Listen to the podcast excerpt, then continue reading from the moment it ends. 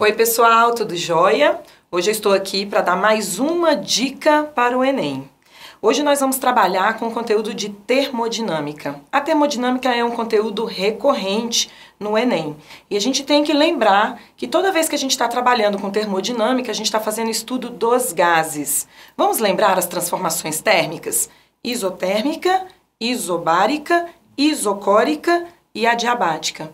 Todas as vezes que você estiver utilizando em uma questão uma transformação térmica dessa, você vai precisar se lembrar das equações PVT igual a Povotó e o PV igual a NRT.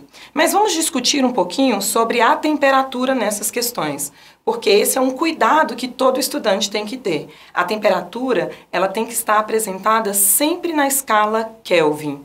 E aí, se você colocar durante a resolução da questão a temperatura na escala Celsius ou na escala Fahrenheit, você vai acabar errando um item fácil.